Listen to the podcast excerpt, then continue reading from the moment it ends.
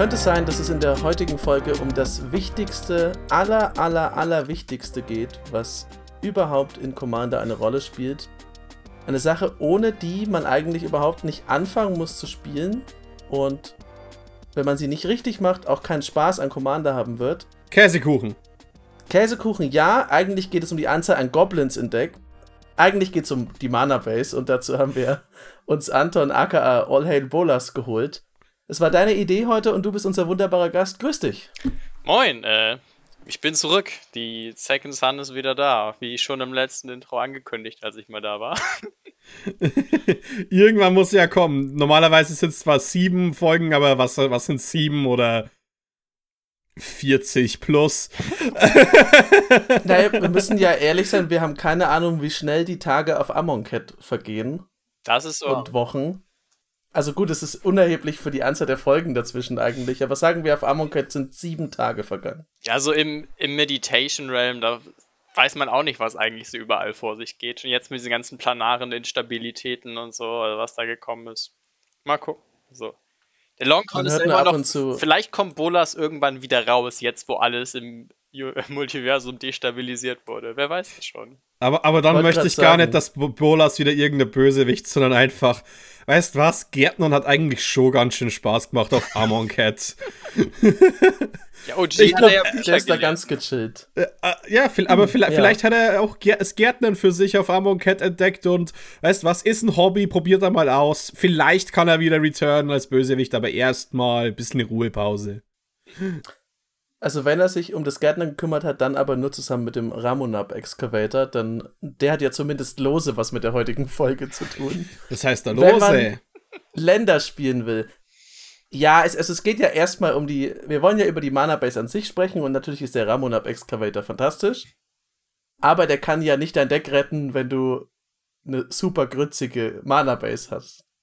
Weil dann wirst du wahrscheinlich nicht mal dazu kommen, den Ramonab Excavator ordentlich unterzubringen ja, es ist so ein bisschen, ich glaube, jeder hat schon mal das irgendwo gehört, gelesen, diese Regel. Ja, man sollte ungefähr so 35 bis 40 Länder im Deck haben. Dann gibt es immer noch so spezifischere Zahlen, 37, 36, 38. Ähm, letztlich muss man selber wissen, ist so ein bisschen das Ding. Aber ich glaube, da können wir uns erstmal darauf einigen, dass es so ein, dass es so einfach rein mathematisch betrachtet ein guter Wert ist, wenn man so, sagen wir mal, von 35 aufwärts bis 40 hat. Für ein normales Deck. Denn das muss man jetzt immer sagen, wenn wir über Mana Base reden. Uns werden bestimmt tausend Sachen einfallen, wo das unterschiedlich ist. Und wenn's ein, wenn das Deck ein anderes Ziel verfolgt, kann es okay sein, dass man davon abweicht. Aber wenn man jetzt einfach mal davon ausgeht, mein Deck möchte einfach nur ganz normal Commander spielen, hat jetzt keinen Landfall Commander oder irgendwie was, was die ganze Zeit nur aus dem Friedhof spielen kann. Das heißt, dafür richten wir es jetzt erstmal aus, worüber wir sprechen. Und alle Spezialfälle, da kommen wir eh drauf.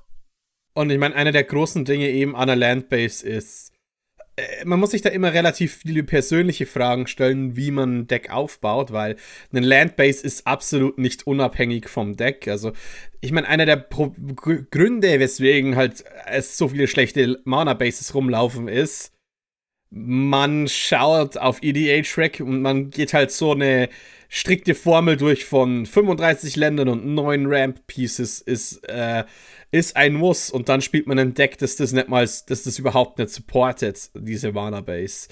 Oder die Länder, die man spielt, sind, äh, müssten ganz andere sein, um auf 35 zu kommen. Und ähm, deswegen wollen wir jetzt einfach mal sagen, äh, würde ich jetzt einfach mal grob fragen, was denkt ihr ist eigentlich euer Durchschnitt von L Ländern, die ihr in Decks packt?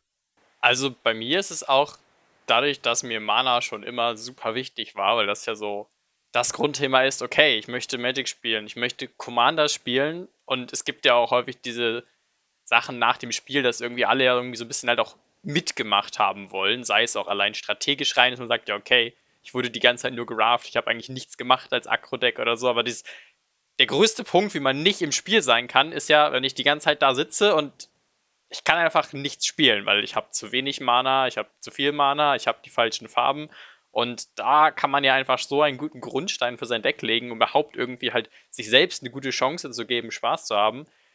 Dass das halt so die erste Frage für mich ist in meinem Deckbau. Also meine Decks fangen auch immer damit an, so, okay, was ist so meine grobe Anzahl Länder? Dann bauen wir den Rest und dann gucken wir nochmal, stimmt das denn jetzt mit den Ländern? Was wollen wir wirklich? Müssen wir das noch ändern? Aber so kann man auf jeden Fall mal sicherstellen, dass man nicht anfängt mit, ich packe erstmal Spells rein, am Ende, ah, ja, so 30 Slots sind irgendwie noch offen für Länder, das kriegen wir hin, sondern man vorher sich schon sagt, okay, wir planen jetzt erstmal mit einem Haufen Spells und den Rest, den reservieren wir schon für Länder, sind wir auf Nummer sicher. Und bei mir fängt das meistens so an, Jetzt auch über die letzten Jahre sind ja noch sehr viele sehr effiziente Karten rausgekommen für Commander, die Decks allgemein smoother machen, ein bisschen mehr Optionen geben, viele Mechaniken, die einem so ein bisschen helfen. Das heißt, momentan ist meistens meine Herangehensweise, dass ich erstmal starte mit Commander plus Länder sind 40 Slots in meinem Deck. Das heißt, bei Partner-Commandern sind es da mal 38, bei einem Commander 39 und dann habe ich erstmal 60 Spells drin und danach wird das halt gefeintuned. Aber das ist erstmal so, wo ich am Anfang nicht runtergehen will, aber dann kann man noch viel ändern danach. Ja, ich hatte übrigens äh, ein fantastisches Beispiel dafür, weil du meintest, man, äh, das ist wichtig, damit man überhaupt erst spielen kann. Ich habe ein Ursa Prince of Krug Deck mir gebaut, ist gestern gespielt. Und da sind, glaube ich, 37, ja, 37 Länder sind drin. Und ich habe aus ich, ich weiß den Grund, ich, wegen dem Forsaken Monument, da können wir später nochmal drauf kommen, wenn es um mögliche Fallen geht, habe ich Wastes rein. Und äh, alles, was ich gezogen habe, in dem allerersten Spiel, was wir gemacht haben, waren zwei fucking Wastes und keine livefarbige Quelle. Und auch als ich die zweite Waste hatte, hat es dann noch ewig gedauert, bis ich endlich mal der Wayfarers Bauble hatte. Gut, da kam jetzt wirklich alles Pech, was man haben kann, auf ein Spiel zusammen. Aber seid nicht wie ich. Baut eure Mana-Base klug. Und habt noch ein bisschen Glück, also seid doppelt nicht wie ich. Denn sonst passiert euch das und äh, jemand sagt am Ende einfach, ja, ich gebe auf, das gewonnen. Und das, ich möchte diesen Sieg nicht, lass mich in Ruhe. ähm, ich find's glaube ich, interessant, weil ich, weil mein Durchschnitt wird wahrscheinlich sogar niedriger sein als der Durchschnitt von vielen Leuten, die mir mit einer schlechten Mana-Base kriti äh, kritisieren werden. Ich denke nämlich, ich bin bei 34, knapp an 33. Also ich mhm. zumindest weiß ich zum Beispiel, dass, mein, dass ein Deck wie Torbran von mir oder äh, meine Esper Sephris bei 32 Ländern sind. Ich würde aber bei beiden Decks absolut nicht behaupten, dass sie eine schlechte Mana-Base haben. Und das liegt an Dingen, die wir demnächst noch, äh, in der Folge noch aufklären möchten. Aber tatsächlich liegt halt eine gute Mana-Base auch daran, an was, an wie viel könnt ihr aus euren Mana eigentlich ziehen. Also, einer der Gründe, weswegen zum Beispiel Sephris so niedrig ist, ist, weil dieses Deck einfach so einen hohen Card Draw und Card Filtering hat, und dass ich nur auf drei Mana kommen muss.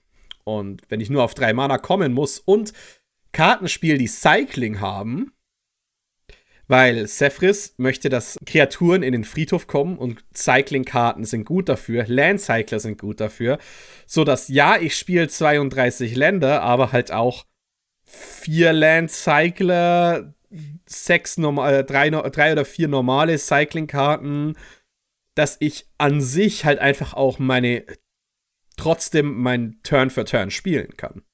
War tatsächlich, also ich bin, war erstaunt, dass du bei einem Esper-Deck sagst, dass du so niedrig bist. Also ja, gut, das hast du den Grund genannt, weil bei, bei Mono-Rot wäre ich voll bei dir. Bei monofarbenen Decks, finde ich, kann man relativ easy weiter nach unten gehen, weil man nicht den Druck hat, dass man Mana-Fixing betreiben muss und meistens auch, also in meiner, in meiner Erfahrung sind die monofarbenen Decks jetzt auch nicht die, die, wo die Curve bei 8 liegt oder sowas. Also es gibt wenige Decks, wo das so ist.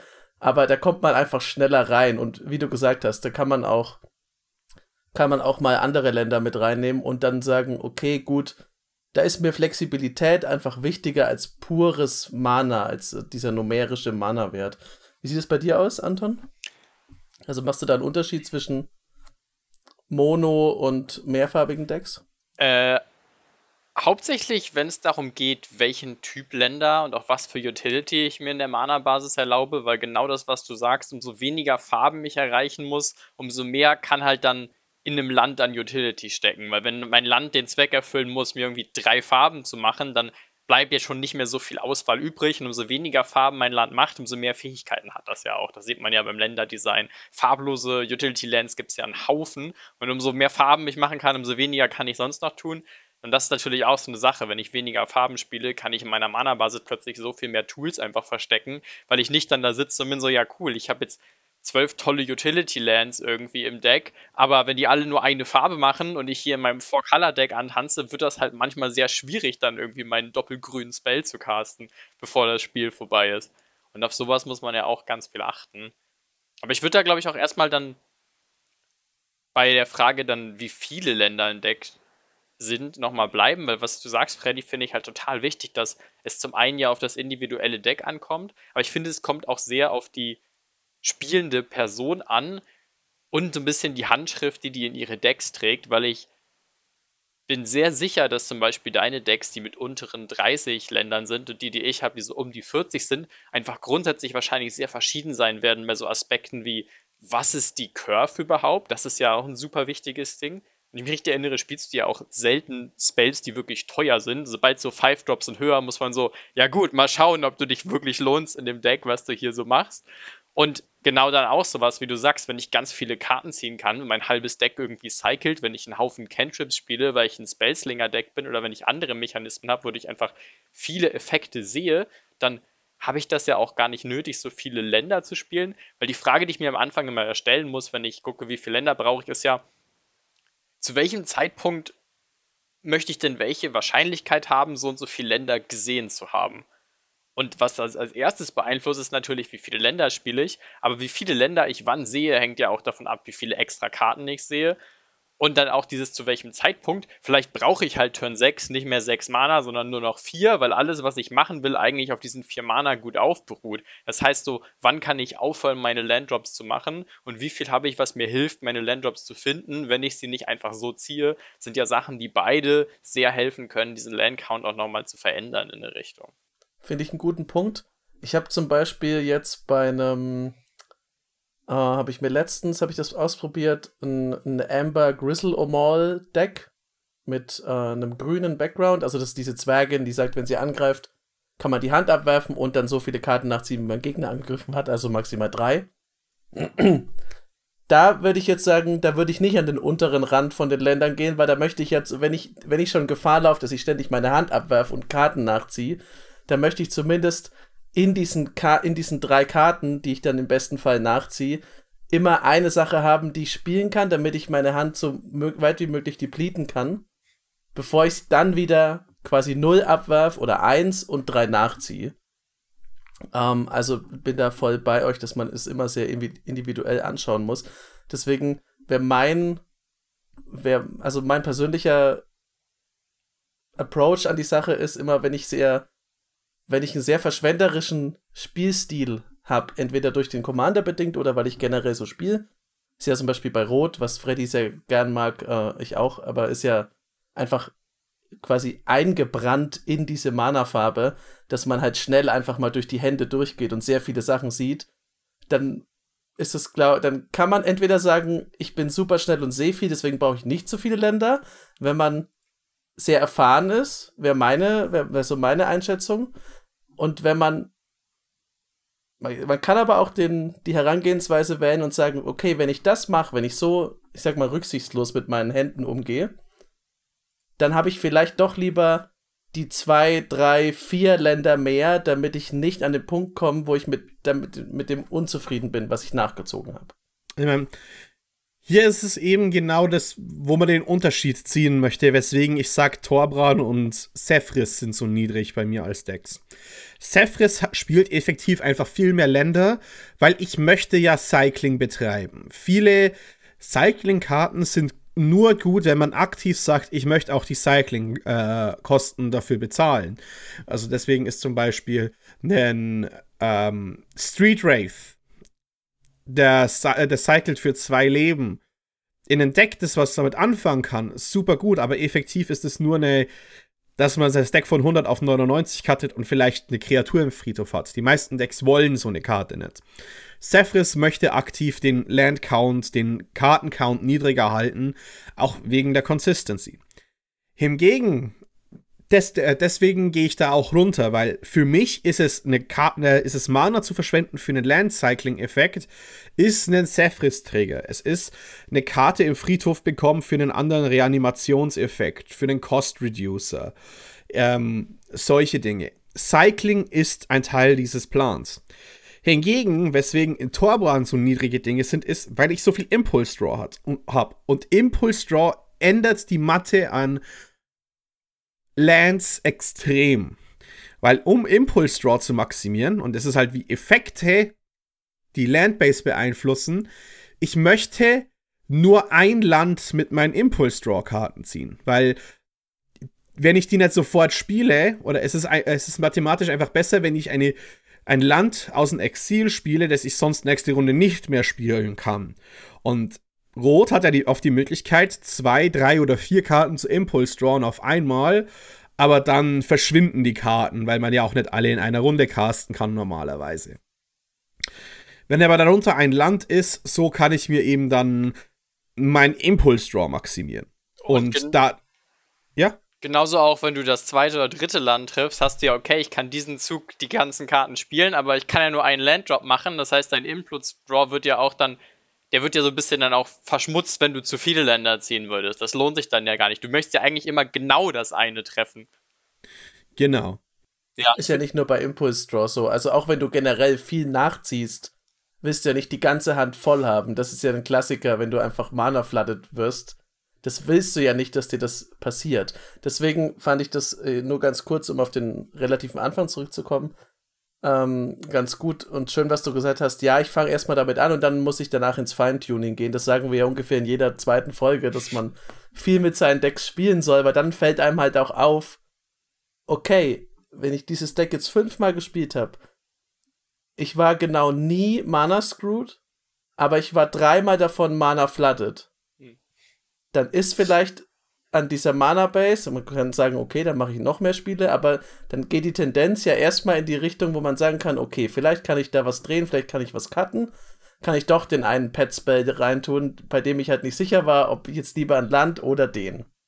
Ja. Obwohl da natürlich, weil die Sache ist, dass Stichprobengrößen sehr schwierig sind. Ich muss sagen, ja, ich verbringe dann gerne auch nochmal irgendwie 10 Stunden mit Deck bauen, einfach nur so ein bisschen an den Mana-Zahlen rumfüllen. Ah, habe ich jetzt doch noch irgendeinen Weg gefunden, zwei Draw-Spells mehr, ein Land weniger und jetzt fühlt sich besser an. Wenn man da auch dann Erfahrung ja. mit seinem eigenen Stil hat und auch merkt so, kann ich persönlich denn besser damit umgehen, wenn ich gefloodet bin oder gemanascrewed? Also finde ich es lieber okay, darauf zu warten, dass ich das Land finde oder finde ich es lieber okay zu sagen, na gut, dann habe ich halt ganz viel Mana, dann cast ich halt irgendwas anderes, irgendwie meinen Commander nochmal. Also, da kann man so ein bisschen gucken, was brauche ich denn, damit sich das Spiel gut anfühlt und auch was sind meine Erfahrungswerte von den Decks, die man so spielt, und sich auch so ein bisschen mit der Handschrift vermeiden. Zum Beispiel, was bei mir so auch diese Zahlen begründet, zum Beispiel, ich glaube, im Vergleich zu Freddy einfach, ich mag einfach auch teure, große Spells. Das heißt, ich habe auch gerne Decks, die so ein bisschen so eine chunky Mana-Curve haben, wo dann so, ja, so richtig viele One-Drops und Two-Drops brauchen wir ja nicht. Solange wir so ein bisschen was machen können early, spielen wir halt ein paar Tapped-Lands, weil Tapped-Lands sind ja auch irgendwie One-Drops die ganze Zeit in meiner Curve drin, nur sie machen halt nichts auf dem Board. Und dann spiele ich halt ein paar teure Spells. So ein paar meiner Lieblingsdecks haben halt irgendwie so Curves, so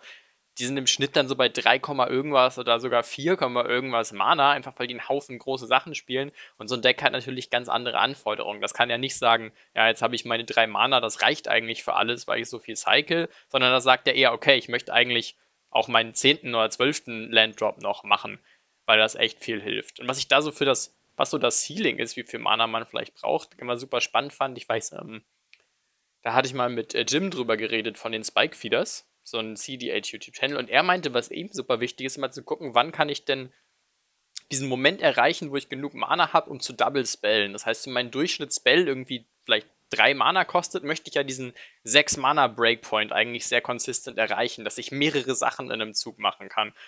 Und das ist vielleicht so ein bisschen so ein Anhaltspunkt, dass man mit seinem Ramp und seinen Ländern da irgendwie hin möchte. Und so ein Deck, das halt dann eine Curve hat, die bei 4 ist, die möchte halt irgendwie 8 Landdrops eigentlich in Folge am liebsten machen. Und mit Ramp ist man dann halt ein bisschen schneller.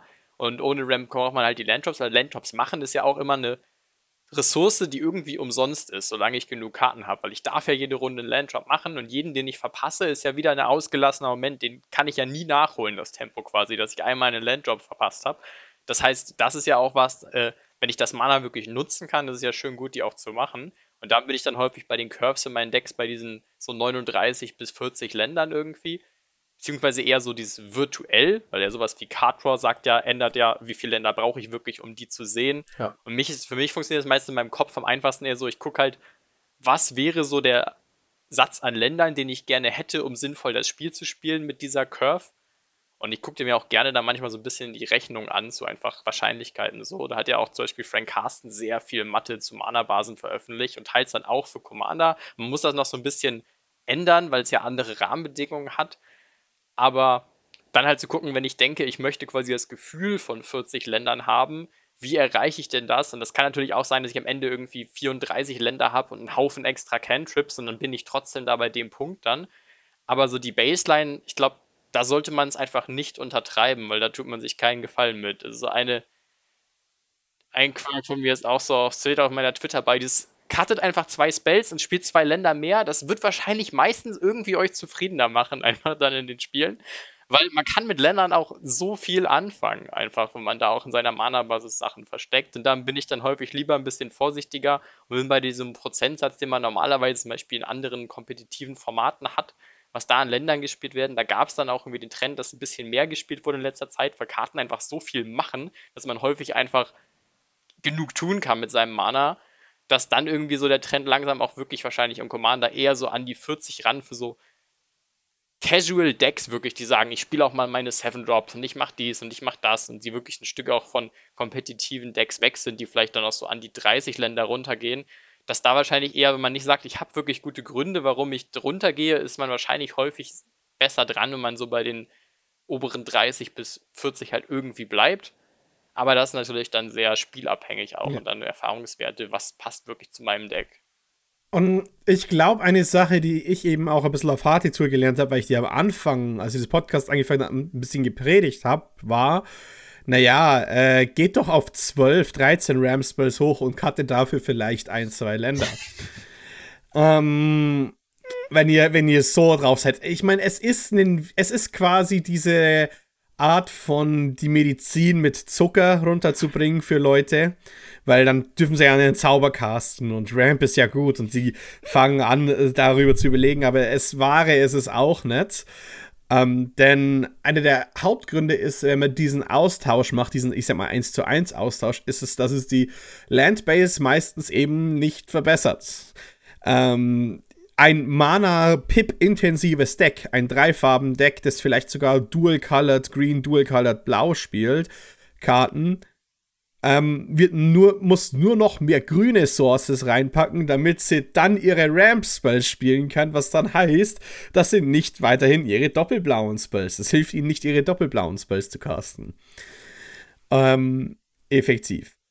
Und alternativ ist es ja auch das Nachziehen wenn ich Turn 5 bin und ich muss auf Turn 6 kommen und meine Mana-Base ist so schlecht, dass ich Turn 6 ohne, ohne zwei Ramp-Pieces nicht erreiche, äh, oder 6 Mana und Turn 6 nicht ohne zwei Ramp-Pieces erreiche, dann spiele ich, äh, dann versuche ich mit einer quasi natürlichen Kurve eigentlich wieder mehr Mana reinzustecken, Mana ineffizient zu sein auf lange Sicht, wenn ich auch einfach dieses Land ziehen könnte, um meinen um meine zwei Three-Drops zu spielen oder meinen Six-Drop Commander zu spielen. Da bin ich auch total bei dir. Das wäre auch immer meine Herangehensweise. Ich finde die Idee, Länder für RAM zu cutten, häufig sehr absurd für dem, was die Leute dann wirklich, was die erreichen wollen. Weil, also, für mich ist Ramp eine reine Geschwindigkeitssache, aber keine Ressourcen- und Consistency-Sache. Weil zum einen gibt es ja vielen Ramp, der nicht grün ist, der einfach instabil ist. Es kann einfach gut sein, dass mal meine Mana-Steine, Kreaturen, was auch immer, einfach mal draufgehen. Das ist schon ein Riesenproblem, dass ich plötzlich quasi Landdrops wieder verloren habe. Und genauso ist es ja auch, sobald ich einen Landdrop verpasse, habe ich meinen Ramp ja schon wieder eingeholt in gewisser Weise. Wenn ich irgendwie Turn 2 rampe und Turn 4 meinen Landdrop nicht finde, habe ich ja nur äh, die zwei Turns gehabt, wo ich irgendwie vom Mana gleich auf war, aber ab jetzt wird es wieder schlechter, weil danach habe ich ja wieder dann mein Mana verloren und wenn ich einfach weiter Landdrops gemacht hätte, die Zeit, hätte ich halt, okay, Turn 3 hätte ich das eine Mana weniger gehabt, aber ab dem Punkt würde es ja wieder besser. Das heißt, Landdrops sind ja auch immer die besseren Ram-Spells, wenn man sich halt leisten kann, sie erst später zu machen.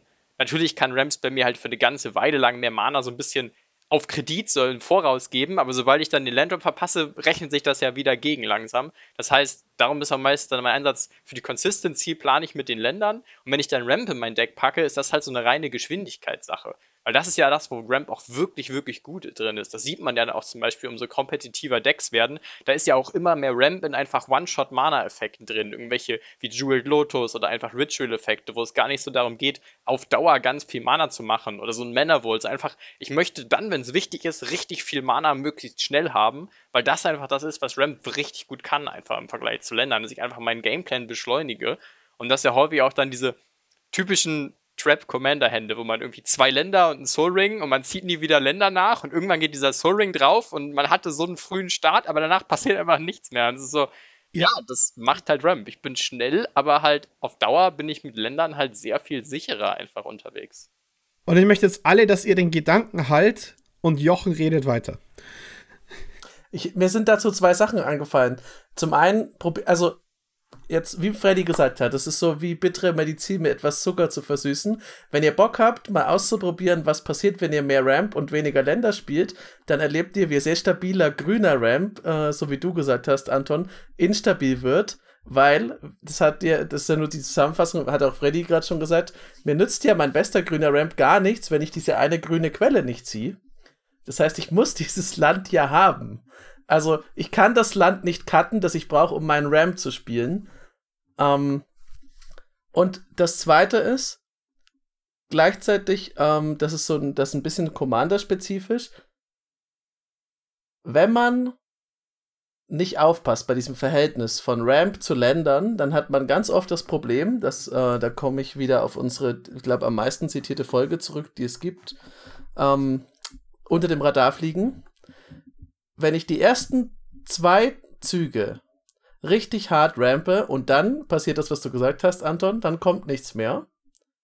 Dann habe ich nichts gemacht, außer den Leuten zu sagen, bitte haut mir in die Fresse, weil die müssen ja vermuten, dass da was hinterherkommt, weil normalerweise ja du davon ausgehen würdest, dass du einfach so linear dann, also dass du halt einfach in deiner Bedrohung ansteigst oder sogar noch schlimmer explodierst ab einem gewissen Punkt. Die müssen ja nicht wissen, dass du dein Landdrop verkackt hast, dass das gerade alles andere als äh, gut für dich läuft, dass deine Hand nicht gut aussieht, weil du eben nicht darauf geachtet hast, dass du ein gutes Verhältnis zwischen Ramp und Ländern hast. Das heißt, es ist immer so ein bisschen, ein bisschen gefährlich ist ja dieser Klassiker auch mit dem spiele ich im ersten Zug mein Soulring, obwohl ich noch nichts damit machen kann. Weil ganz oft ist ja, das ist irrational, aber wahrscheinlich ist die Person, die den Soul zuerst rausbringt, auch wenn sie damit nichts gemacht hat, die kriegt erstmal den Chip Damage ab. Und wofür? Einfach weil es aussieht, als ob die mega was tun kann. Und dann ist halt immer so ein bisschen, das geht dann schon mehr in Richtung, äh, wie, man seine, wie man seine Hand gestaltet und wie man dann ähm, Ballast abwirft. Das muss er, glaube ich, heute nicht unbedingt machen. Aber das, das Erlebnis kann man, glaube ich, auch bekommen, wenn man sehr, sehr viel rampt und nicht unbedingt drauf schaut, dass der Ramp auf einer stabilen Grundlage fußt, dass man dann eben, wie du gesagt hast, in eine Situation reinkommt, wo einem entweder alles weggeschossen wird oder wo man sehr viel bedrohlicher aussieht, als man eigentlich ist. Ja. Also, äh, ich stimme dir dazu, das Fundament muss halt stimmen und vor allem alles auf grün zu wiegen kann, fügt ein anderes Problem hinzu, finde ich. Aber ich wollt, wollte nämlich zu was, hinzu, äh, was Passendes dazu machen. Und zwar ist es die Frage nach einem Mulligan bzw. einem Mulligan auf 6. Und ab wann würdet ihr eine Hand mit, folgenden, mit folgender Konstellation keepen? Ihr seid Chant, euer Commander kostet 4 Mana, ihr habt einen 3-Drop auf der Hand, ihr habt einen Wald auf der Hand, ihr habt eine, äh, ein Dual-Colored Land auf der Hand, was aber nicht alle drei Farben erlaubt. Und ihr habt ein Ramp-Piece auf der Hand, das zwei Mana kostet.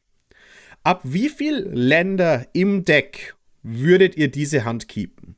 Boah, okay, also Einen Two-Lander mit Rampiece, aber nicht allen Farben. Ich kann meinen Rampiece mit meinen Mana aber casten. Ja. Aber das Rampiece fixt auch keine Farben. Genau. Boah, ja. Ich habe das Mana hm. für meinen Commander wahrscheinlich. Meinen Free Drop, je nachdem, welche Farben der hat. Ich würde nämlich glauben, äh, also persönlich würde ich sagen, ich möchte 36 Länder im Deck haben, damit ich diese Hand keepe. Einfach nur, um die Consistency zu haben, dass ich meinen Four-Drop-Commander spielen kann. Der Commander kostet viel. dachte, so umso höhere 30 auf jeden Fall, wenn ich noch niedrigere 30 mhm. im Deck habe und nur zwei Länder auf der Hand und dann ich mache ja nichts. Ich kann ja rampen, aber ich cast ja keine relevanten Spells ja. an dem Punkt, wenn ich meine Landdrops nicht kriege.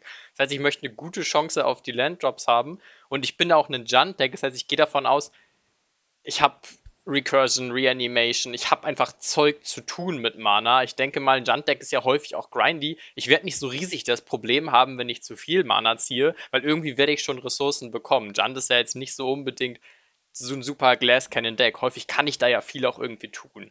Das wäre für mich dann auch immer so eine Frage, nämlich auch, wie viele Tools habe ich denn, wenn ich zu viele Länder ziehe?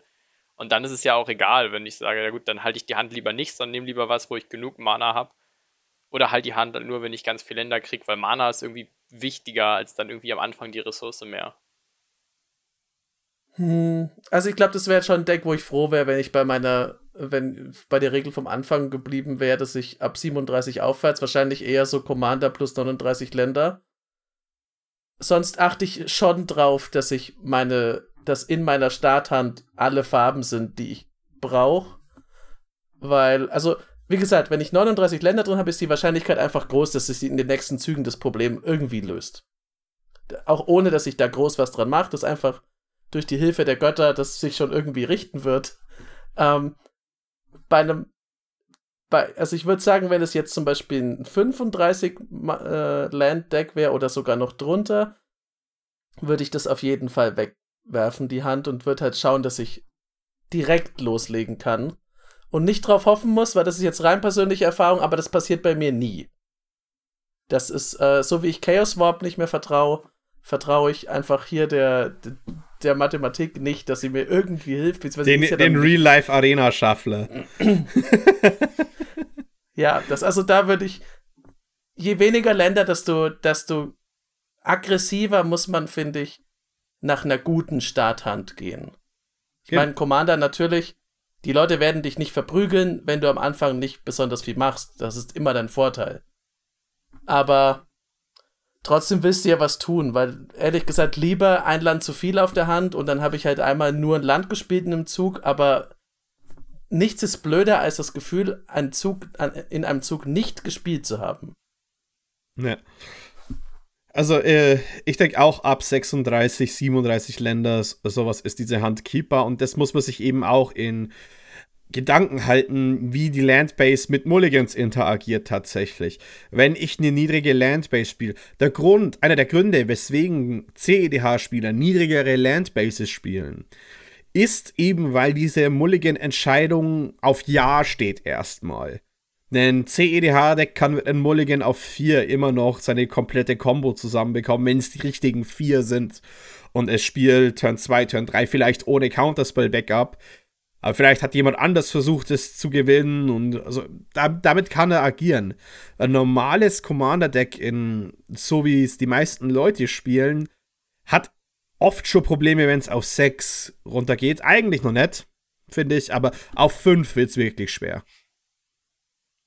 Ja, ich glaube, man kann für sechs Handkarten kann man noch gut plädieren in einem ganz normalen, ich nenne es jetzt mal Casual-Rahmen. Da passiert eigentlich jetzt aus meiner Erfahrung raus nichts. Also das setzt dich nie so weit zurück, dass du das Spiel hergeben musst.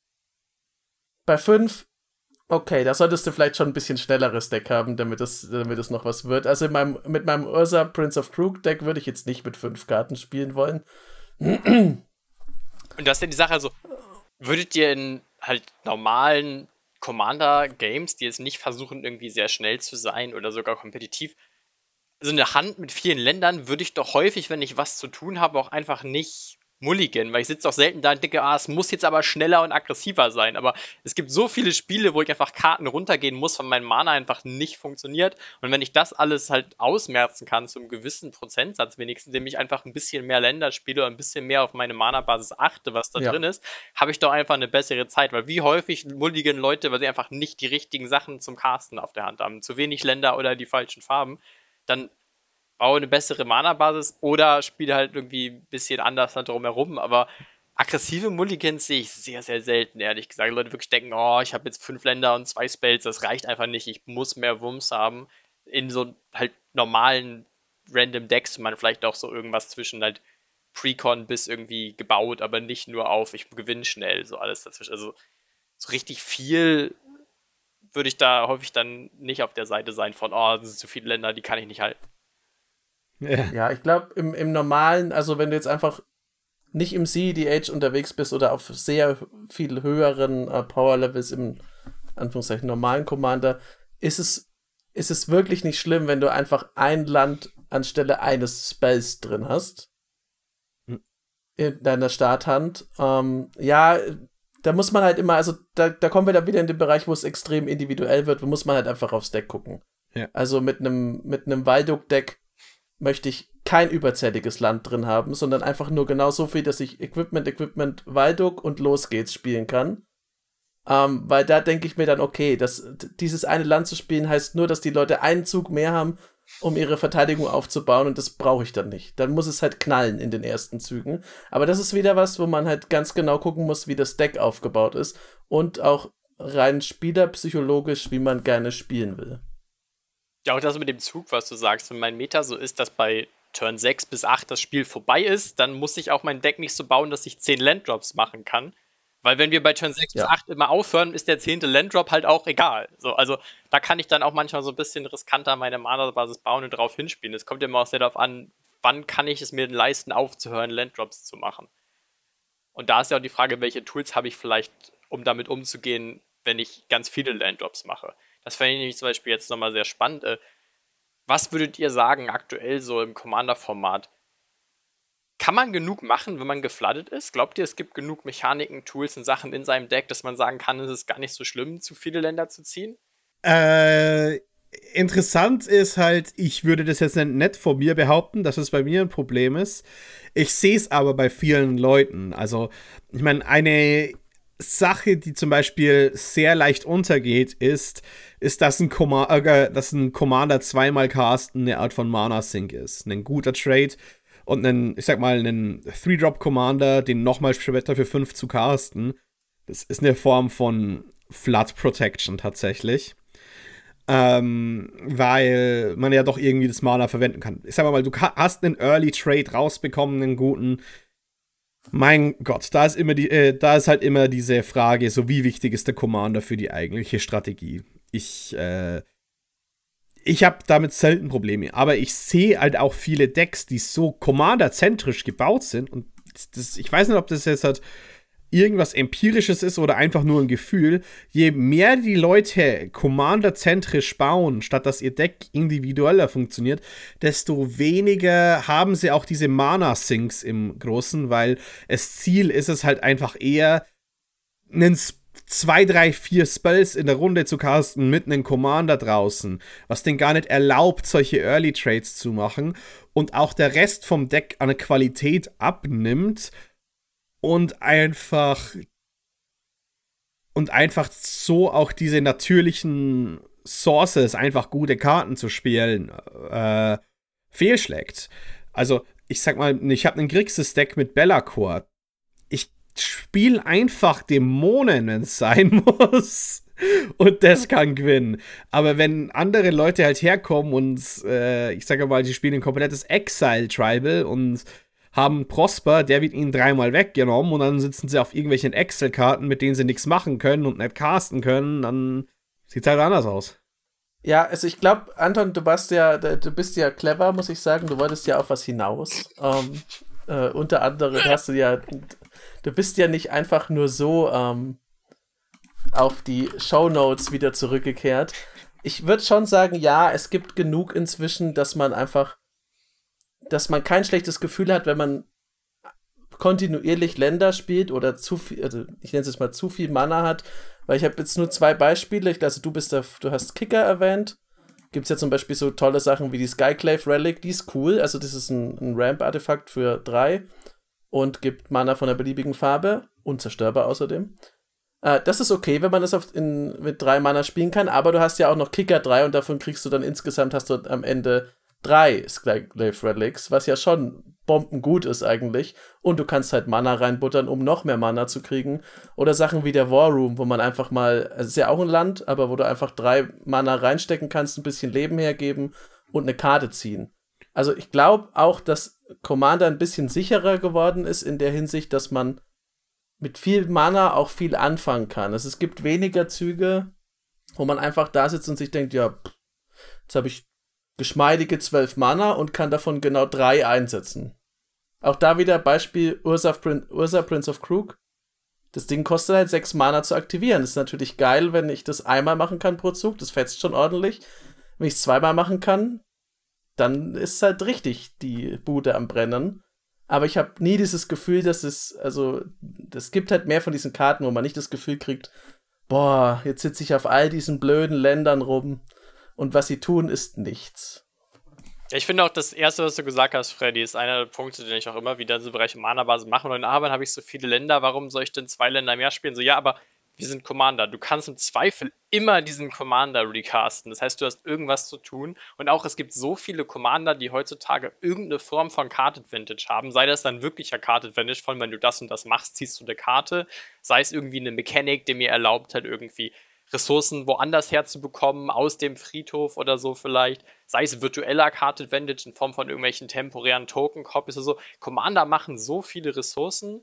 Dann gibt es so viele Mechaniken, die jetzt, es gibt ja immer auch so ein bisschen das Meme, eigentlich ist jede zweite Mechanik irgendwie nur Kicker in Disguise und irgendwas anderes. Es gibt so viele Mechaniken allein aus den ganzen letzten Sets, wo ich Möglichkeiten habe, mehr Mana für irgendwas anderes zu zahlen oder so. Das heißt, auch sowas wie Prototype. Ja, okay, da ist andersrum, da kann ich quasi Sachen in klein irgendwie kicken, aber es gibt so viele Dinge, wo ich sagen kann, ich kann meine Curve spielen und ich habe Karten, die ich einfach, wenn ich sie später ziehe, haben die auch irgendeinen Value. Sei es halt durch Cyclen im Early Game und später einen dicken Spellcasten. Channel ist auch super flexibel. Die ganzen Artifact-Token, so Clues und Blood-Token ist auch was, das kann ich mit dem Mana machen.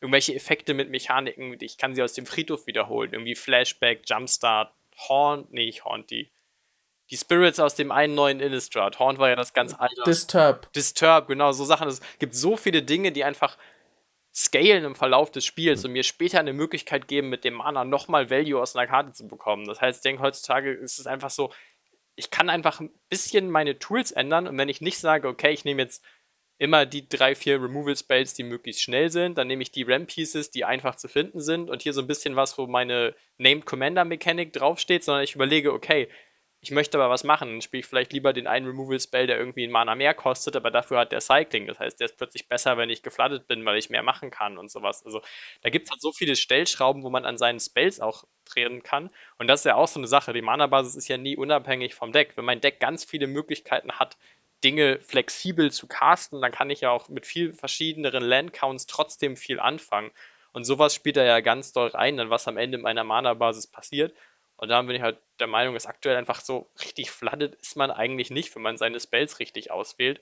Und das meinst du vorhin, Freddy, wenn ich einen Haufen Card Draw habe, dann habe ich eigentlich eh nie ein Problem, weil ich habe wenig Länder, okay, ich kann meinen Card Draw casten, dann finde ich schon Länder. Ich habe viele Länder, okay, ich top der Card Draw, dann finde ich halt Spells. Also, wenn ich einfach genug Card Draw in verschiedenen Mana-Stufen, auch Early Game Card Draw, aber auch so Late Game Spells in mein Deck packe, dann funktioniert das eigentlich alles sehr viel besser. Und dann will ich auch dieses Leute, cuttet nie Ramp für Länder. Wenn ihr wirklich Länder cutten müsst, dann spielt doch lieber so ein bisschen Card Draw, einfach so Two-Drop Card Draw Spells oder irgendwie sowas. Auf lange Sicht habt ihr dann eigentlich immer irgendwie was zu tun, weil Card Draw Spells casten macht auch immer Spaß. Ich sehe neue Karten, da passiert was. Ich kann aus Flood irgendwie rauskommen, ich kann gegen Screw was machen. Card Draw fixt einfach sehr viele Dinge und Card Draw auch so ein bisschen incidential in meine Mana-Basis einzubauen, äh, meine Spells einzubauen über sowas wie irgendwie Cycling oder irgendwelche anderen Effekte, kann halt super viel helfen. Ja, insbesondere, weil, gut, ich habe keine Karte der Woche diese Woche, aber hier würde ich sie jetzt halt erwähnen und das wäre Shigeki Chukai Visionary. Ähm, eins und einen Grün, der äh, 1-3 legendär Kreatur ist. eins, äh, für eins und ein Grün kannst tappen und du kannst die wieder auf die Hand nehmen, schaust die, äh, millst die obersten vier Karten und darfst ein Land davon aufs Spielfeld bringen. Gleichzeitig, weswegen du ihn nur wieder in die Hand bekommst, ist, ist, weil er Channel hat für X, X und Grün. Äh, ja. Du kannst ihn also quasi als Channel-Effekt, was nicht gecountert werden kann, außer von Stifle. Es ist eine Ability, nicht vergessen. Das ist geil. Ähm, und er kann aus dem Friedhof ähm, nicht legendäre Karten oder permanente? Egal. Äh, Karten, ja, sagt Cards, ja. Äh, genau, nicht legendäre Karten äh, wieder auf die Hand nehmen, wobei halt X äh, die Anzahl ist. Und das ist so eine Karte, die habe ich cool gefunden. Ich wusste nicht wieso. Ich habe sie einfach. Ich habe. Das ist eine der wenigen Karten, wo ich gesagt habe, irgendwie macht, finde ich die ganz gut. Ich habe sie gespielt und im ersten Spiel dreimal lang, äh, also war es so eine game-entscheidende Karte, einfach nur ein langes Spiel rauszuziehen von Boardwipe zu schützen, weil äh, wieder auf die Hand bouncen und dann halt rampen dafür. Und dann hast du im Late Game das Mana gehabt, um alles für einen riesen Push wieder zurückzuholen. Der war so gut in, in, in meinem allerersten Spiel und ich habe mittlerweile in mehr Decks und er erweist sich für mich immer als einer der besten Mana-Outlets für grüne Karten, äh, für grüne Decks. Das, das Man muss ja auch Entschuldigung, das ist bei den ja, du zuerst. Tut mir leid. Das ist ja auch so eine Sache mit ähm, Utilities statt Streamline. Ich glaube, ganz viel, was auch meine Mana-Basis besser macht für mein Deck, ist, wenn ich Karten habe, die so ein bisschen flexibler sind. Und natürlich die Karte, die du jetzt sagst, es ist nicht der beste schnelle Ram-Spell auch auf dem Mana-Slot. Es ist auch nicht der beste Self-Mill-Spell. Es ist auch nicht der beste Spell, um Kreaturen-Trigger zu enablen. Aber es ist auch nicht der beste Regrowth-Effekt. Aber dass er so viele Sachen einfach alle machen kann. Und manchmal ist es ein Two-Drop, manchmal ist es irgendwie ein Four-Drop und so, je nachdem, was ich irgendwie mache. Ich kann den an so vielen Stellen so in meinen Gameplan einbauen. Solche Karten, die einfach flexibel sind, erlauben mir halt auch mit meiner Mana-Basis viel mehr anzufangen, als wenn ich jetzt sagen würde, ich hätte stattdessen halt wirklich nur einen Rampant Growth gespielt oder nur einen Regrowth oder so. Und man darf nicht vergessen, nur ganz kurz noch dazu, der Commander wird immer in Anführungszeichen nur zwei teurer, wenn er dir weggeblasen wird. Und wenn du die Länder dazu hast, dass du ihn einmal mehr casten kannst, als perfekt wäre in deinem Plan, dann bist du halt einfach deutlich resilienter. Dann kannst du ihn auch einfach mal irgendwo dazwischen werfen und hast nicht diesen Zug, wo du darauf hoffen musst, dass der tödliche Schaden diese Runde an jemand anderen geht, weil du könntest dann deinen Commander nicht mehr casten in der nächsten Runde und nichts mehr tun. Es ist schon. Hm. Also es ist besser, wenn man ihn einfach nochmal casten kann und dann nächste Runde auch, anstatt da zu sitzen und kaputt zu gehen aus Furcht vor der Zukunft. Das predige ich ja auch ständig, dass äh, man das nicht machen soll, weil nicht spielen aus Angst ist ja Quatsch. Aber ja, ich glaube auch, dass man, gerade wenn man den Commander, ich fand es das schön, dass du den als, als, äh, als, als die, die, beide als, als Mana Sync bezeichnet habt, so sollte man das, finde ich, auch handhaben. Es gibt natürlich einfach auch Combo Commander kann man öfter spielen, aber man will ja eigentlich dann, dass die Combo hm. zündet.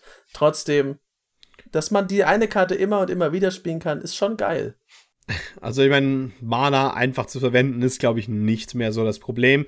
Man kann das Deck sehr leicht drumherum bauen, um einfach mehr Mana zu verwenden. ähm, ah, tatsächlich, aber um auf Fields Mana zu kommen, weil Fritz ist jetzt nicht da und wir haben ja zwei sehr, sehr unterschiedliche Meinungen zu Fetchlands. Er sagt immer, nein, es sind die 15 Euro nicht wert. Ich sag, es ist einer der ersten Upgrades, die ihr in eurer Mana-Base jemals machen solltet. Weil Fetchlands erlauben andere Karten. Und Fetchlands sind natürlich in den Vakuum gesehen. Wenn ich sie einfach in ein Deck packe und das der, die einzige Änderung ist, nicht unbedingt seine 15 Euro wert. Aber ich sage mal, man spielt eine Evolving Wilds, man spielt eine Terramorphic Expanse, äh, einer der, äh, einer der neuen New Capenna Länder und zwei Fetchlands.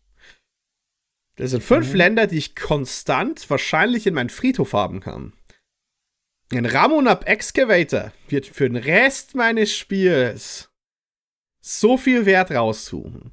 Ne, Crucible of Worlds lässt mich da auch mein Landcount tatsächlich runtergehen, weil ich, weil wenn ich Ramonab und äh, Crucible spiele, ist es ein tatsächlicher Ersatz, weil sobald diese, sobald diese Möglichkeit liegt, habe ich die, mit 35 Ländern ähm, wahrscheinlich die Chance, trotzdem jede Runde meinen Landdrop zu hitten, auch wenn er vielleicht erst getappt ist. Irgendwann kommt das ungetappte Fetchland. Ich glaube einfach, die Suite, die, äh, die von Fetchlandern und ähnlichen Effekten äh, zur Verfügung, gestehen, äh, zur Verfügung stehen, werden von vielen Spielern nur als Landfall-Karten, dediziert für die Landfall-Strategie, behandelt. Aber was hindert einen daran, fünf Fetchlander und einen Ramunap und einen Crucible of Worlds in einen stinknormalen Deck zu spielen? Ja, das, also lustigerweise, Fetchland ist auch ein Punkt, auf, über den wollte ich unbedingt reden, weil was ich nämlich auch, also ich, ich wäre in dem Argument sogar auf deiner Seite, dann im Vergleich jetzt auch wenn es gegen Fritz geht, auch wenn ich häufig auch sage, ja, also natürlich brauche ich nicht unbedingt Fetchlands, aber was ich selber, ich habe so viele Mana-Basen gebaut, ich baue immer viel zu viele Decklisten, die einfach nie das Licht der Welt sehen, einfach nur Decklisten sind. Aber die Mana-Basis baue ich auch immer trotzdem mit. Einfach Mana-Basen. Damit meine Mana-Basis gut ist, muss ich nicht nur genug Länder haben, sondern ja auch die richtigen Farben. Und bis zwei Farben ist das alles noch relativ einfach, weil es einfach so viele zweifarbige Duels gibt. Aber darüber hinaus gibt es so unglaublich wenig Cycle an Ländern, die mir drei oder mehr Farben geben. Es gibt ein paar Utility-Länder, die fünf Farben machen. Davon sind aber irgendwie auch danach so den ersten irgendwie drei bis sechs sind die alle auch mit sehr viel Downsides irgendwie verbunden und dann kommt es sehr auf mein Deck an. Und einfach im Dreifarbenbereich gibt es irgendwie, glaube ich, zwei Cycle die halt irgendwie playable sind, weil es gibt auch diese mhm. Layers, aber wir reden nicht über die Layers von damals, das sind einfach keine Länder. um, ähm, Was habt ihr gegen die Layers? Die Layers sind fantastisch. Die also die New Capenna Länder sind schon ganz okay. Genau, also diese ganzen Trolls, New Capenna Länder und dann irgendwie auch die, die ne, ähm, aus Khans of Taki und so, also die ganzen aus Alara. Also es gibt ja so ein paar getappte Tridents einfach, die richtig gut sind, aber Fetchlands, das Coole an Fetchlands ist halt, natürlich ist es auf Dauer nie ein Land, das für viele Sachen tappen kann, außer ich habe auch noch die Trilands und Duels dazu, aber dass ein Fettstein einfach eine farbige Quelle ist in meiner Mana-Basis für das Land, was ich brauche, ist so unglaublich wichtig, weil das auch was, ich glaube, viele Leute, es hilft nicht einfach nur, sich irgendwie anzugucken, okay, was habe ich grob für eine Farbverteilung und welche Mana packe ich dann rein, sondern es kommt auch super darauf an, wann brauche ich denn welche Farben. Und manchmal ist das erstaunlich viel, was ein Deck erfüllen muss irgendwie damit ich genug meiner Farbe habe. Besonders wenn es doppelfarbige Pips werden. Oder wenn es One-Drops sind. Sowas wie meinen Mana-Elfen Turn 1 spielen zu können. Da braucht mein Deck halt locker so, damit das wirklich konsistent funktioniert. Mit so einer Wahrscheinlichkeit vielleicht so an die 80, 90 Prozent. Ich will dann irgendwie fast 20 Länder in dieser Farbe haben, die ungetappt sind. Und 20 ungetappte grüne Quellen in, in einem Drei-Farben-Deck irgendwie mit einer Junt-Deck und meinen Mana-Elfen, ist unglaublich schwierig, wenn ich nicht so Tools habe wie Fetchlands, die so ein bisschen schummeln können, weil ich kann Fetchland ja immer erzählen, na gut, ein Fetchland ist vielleicht sowas wie Evolving Wilds, das ist eine getappte Quelle, aber das ist eine getappte Quelle für alle meine drei bis fünf Farben. Und so ein richtiges Fetchland ist eine ungetappte Quelle für alle meine drei bis fünf Farben. Das heißt, diese ganzen Werte, wie viele Quellen brauche ich zu welchem Zeitpunkt, damit ich nicht da sitze und denke, ah, mein Doppelgrünspell kann ich gerade nicht. Da kann ich mit Fetchlands halt so gut schummeln. Und das ohne mehr Länder spielen zu müssen. Weil wenn ich mal durchzähle und sehe, okay, mir fehlen fünf grüne Quellen, muss ich irgendwie fünf Länder mehr spielen. Aber wenn ich stattdessen einfach ein paar Basics durch Fetchlands austausche, habe ich plötzlich halt mehr Farbenquellen insgesamt in meinem Deck, Deck generiert und kann dadurch so ein bisschen meinen Landcount im Verhältnis zu meinen Farben halt niedrig halten. Und das ist halt auch so unglaublich stark an Fetchlands. Ich enable einfach meine Farben und das ist unglaublich wichtig für Decks. Und deshalb lohnt es sich auch wirklich häufig, die zu benutzen, einfach weil ich dann dieses Struggle nicht habe, dass ich einfach nicht die richtigen Farben finde.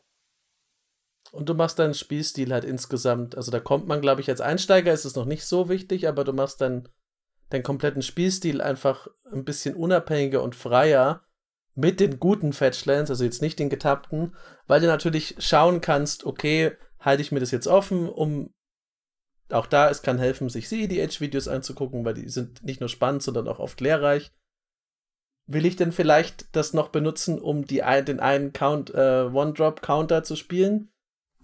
Oder entscheide ich mich dann am Ende des letzten Zuges vor mir, dass vielleicht der Doppelgrün-Spell im nächsten Zug gar nicht das Geiste ist, was ich machen kann, sondern gehe lieber in eine andere Richtung. Ist natürlich bei getappten Sachen immer ein bisschen schwierig, wenn man direkt reagieren will.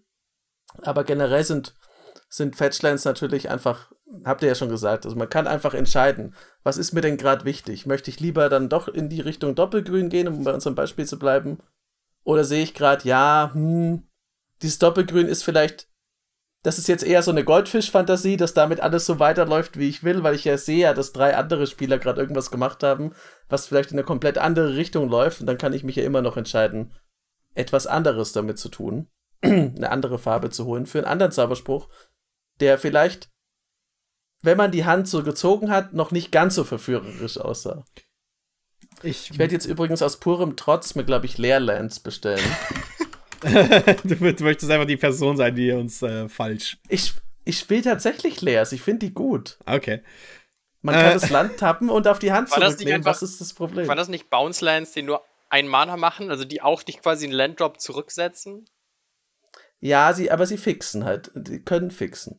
Und es halt, äh. auf lange Sicht ist es ein Landdrop mehr, aber halt an dem Zeitpunkt, wo du ja. spielst, erstmal nicht. Also.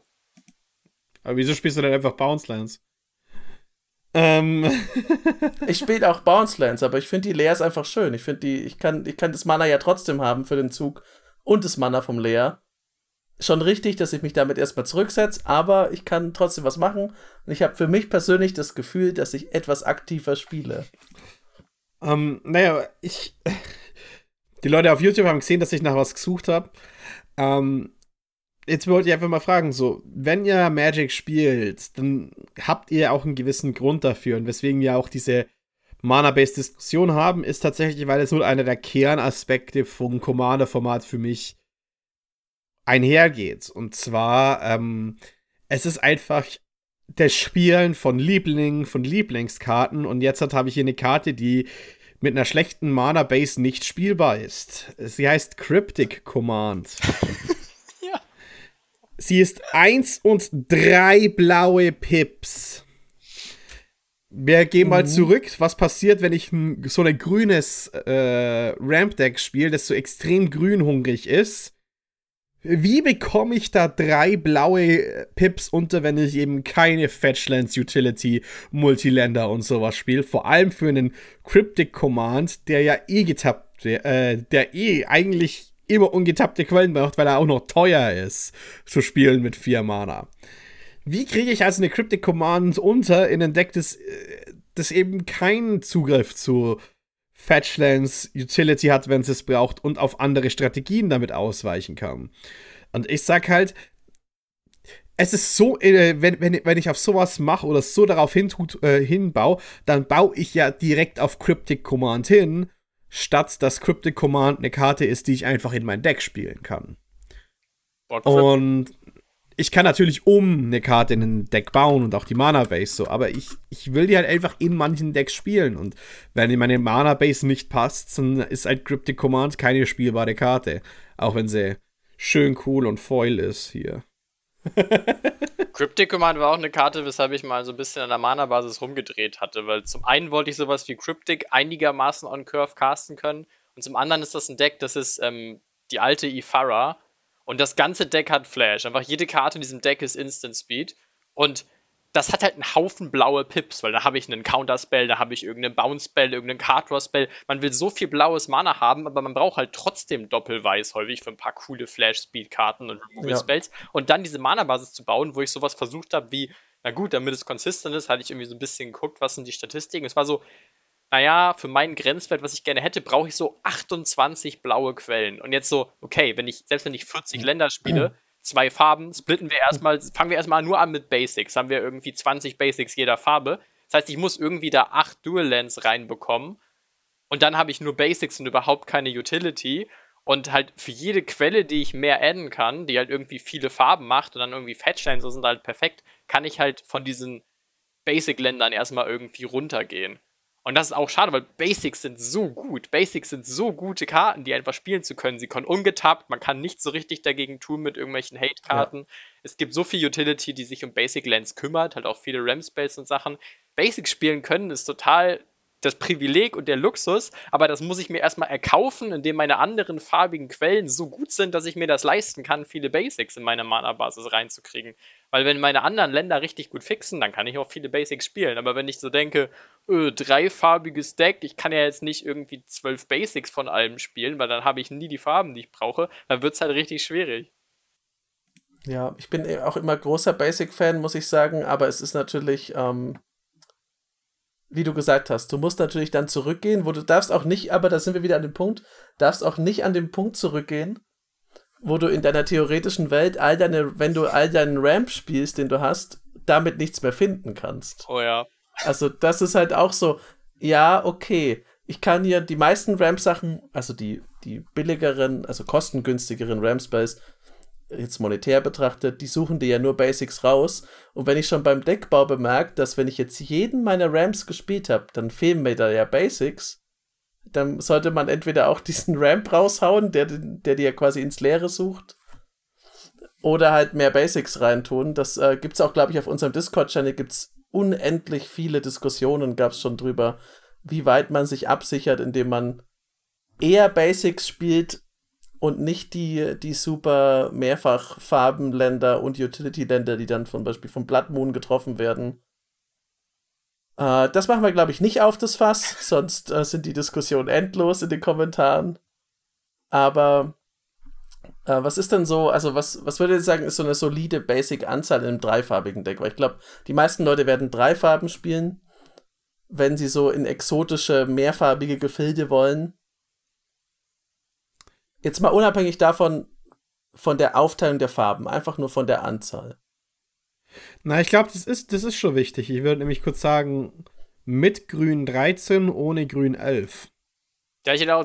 Meistens schaffen es meine mhm. Decks auch nicht ganz so viele, weil sie häufig nicht eine Mana-Basis haben, die so gut ist, dass ich mehr Basics reinpacken kann, weil ich dann so bin, oh nein, ich brauche noch irgendein getapptes Duel, um genug grün-weiße Quellen zu haben. Aber wenn ich die meisten Mana-Basen umbauen würde auf sowas wie Fetches, dann glaube ich auch. Also so über 10 eigentlich. Dieses so, ich hätte eigentlich schon gerne so pro Farbe so um die drei und dann vielleicht noch ein bisschen extra. Und bei drei Farben oder mehr sind das dann halt so meine 10 bis 12 oder so. Nee. Besonders bei drei bis vier Farben ist auch die Chance, dass Grün dabei ist, einfach so groß. Dann möchte ich eh so ein bisschen auf meine Basics gehen können. Aber es ist schon, also Decks, wo ich nur so zwei Basics pro Farbe habe, bin ich schon immer so ein bisschen am Schlucken. So, hm, das ist irgendwie schwierig, weil so ein Basic-Top-Decken ist auch einfach toll. Du hast ein Basic, ist ein ungetapptes Land, das macht die Farbe, die du brauchst, einfach. Also, wenn du schon die ganzen Quellen hast, die du willst, ist so ein Basic-Ziehen einfach klasse. Das macht immer, was du willst. Das ist eine schöne Hymne auf das Basic. Ich bin, glaube ich, bei 15 bei sowas immer, aber ich bin auch immer auf der, auf der sicheren Seite. Und mein innerer Monk, weil im Gegensatz zu dir, Anton, du rechnest dir alles durch, regiert bei mir erstmal beim Deckbau, bevor ich es dann fein schleife, weil ich auf die Nase bekommen habe erstmal mein innerer Monk und sagt mir, hm, hm, hm, also wenn bei drei Farben, da will ich gerecht sein, sind erstmal alle Farben gleich vertreten. Da muss ich mich schon zurückhalten und sagen, stopp, das stimmt so gar nicht. Halt. ich muss sagen, ähm, ja. Ich, ich gucke mir auf jeden Fall meistens die Zahlen einfach vorher an, damit ich einen Anhaltspunkt habe. Das ich nämlich einfach spannend für mich zu wissen, so in der perfekten Welt schaffe ich es, auf diese Anzahlen zu kommen. Schaffe ich es, so und so viele Länder zu spielen, so so viele Basics, so und so viele halt Quellen für jede Farbe unzufrieden zu sein mit dem, was das Deck macht. Dass ich nicht denke, ich habe jetzt so riesen Abstieg, weil letztendlich dann, also ich finde, dieser Floor der Mana-Basis funktioniert alles irgendwie. Da kann man so ein bisschen mal auf Zahlen gucken, aber am Ende ist es halt immer eine Feelings-Sache. Und Mana-Basis ist ja auch irgendwie immer so ein bisschen hm. halt auch Part Art und irgendwie auch Part Feeling für das Deck irgendwie. Aber denke ich mal so, ja, wenn ich es irgendwie hinkriege, mit dem, was ich alles erreichen möchte, mit diesem Deck und mit dieser Mana-Basis auf diese Zahlen zu kommen, dann denkst du, boah, das, das sollte dann ja richtig gut klappen. Und das hm. ist dann auch meistens relativ zuverlässig. Und die Frage ist dann ja immer nur, man hat ja eigentlich immer irgendwelche Konflikte und Kompromisse. Ist die Sache so, okay, kann ich jetzt noch ein Utility Land mehr spielen und ein Basic cutten oder mache ich das lieber nicht? Dann wird es halt wirklich schwierig, wo es dann auch so ein bisschen an die Glaubensfragen geht was passiert mir denn dann lieber irgendwie im Spiel? Ziehe ich dann lieber irgendwie das schlechte Mana oder habe ich lieber nochmal eine Option irgendwie? Und da finde ich Utility Lands aber auch einfach ein richtig, richtig tolles Thema nochmal, weil auch so, ja, okay, ich möchte genug Länder haben für meine Landdrops und für meine Farben, aber was ist denn, wenn ich zu viele Länder habe, was auch gegen Flood super gut hilft, ist einfach Länder, die Dinge tun Und es gibt so viele ja. starke Utility-Lands. Es gibt viele Utility-Lands, die irgendwie Karten ziehen können. Es gibt Länder, die irgendeine Art von Removal sind, also sowas wie irgendwie ein Field of Ruin, ein Scavenger Ground oder sowas. Und es gibt halt auch so diese ganzen coolen Länder, die Modal Double-Faced Cards. Wenn ich wirklich da auch diszipliniert genug bin, die als Land zu spielen, wenn es sein muss, dann kann ich damit auch einfach noch so ein bisschen Value in meiner Mana-Basis verstecken. Und dann habe ich vielleicht am Ende 40 Länder, aber wenn es wirklich drauf ankommt, habe ich eventuell auch mal ein Spell, wenn ich sonst nichts anderes ziehe. Und da sind auch wieder die Bounce Lands, die du erwähnt hast, richtig cool, weil es gibt so viele Länder, die einfach einen ETB-Effekt haben oder halt Model Double Face Karten, wo so ein Bounce Land mehr Value rausholt.